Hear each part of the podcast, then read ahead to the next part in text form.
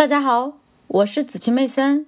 今天我将继续为大家阅读《聪明的投资者》附录七：技术类公司的投资。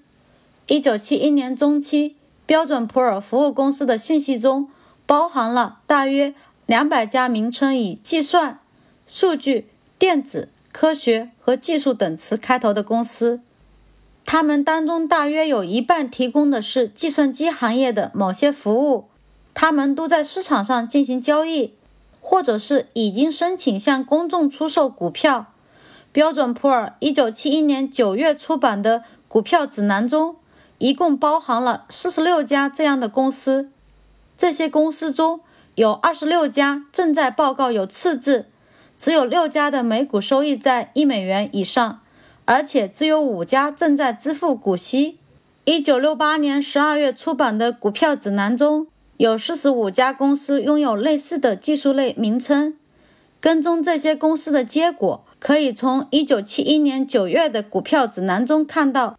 我们发现了这样的变化：公司总数四十五，价格上涨的公司有两家，价格下跌不到一半的公司有八家。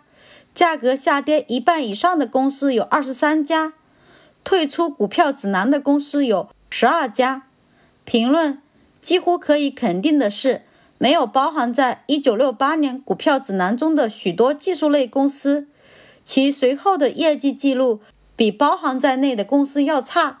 同时还可以肯定的是，从股票指南中退出的十二家公司的业绩要比保留下来的公司差。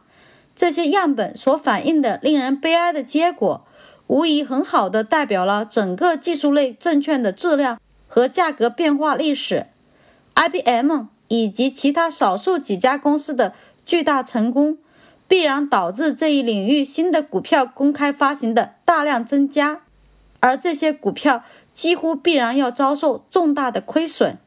感谢大家一直以来的收听，这本书就阅读到这里了。下一本书，我将阅读《巴菲特之道》。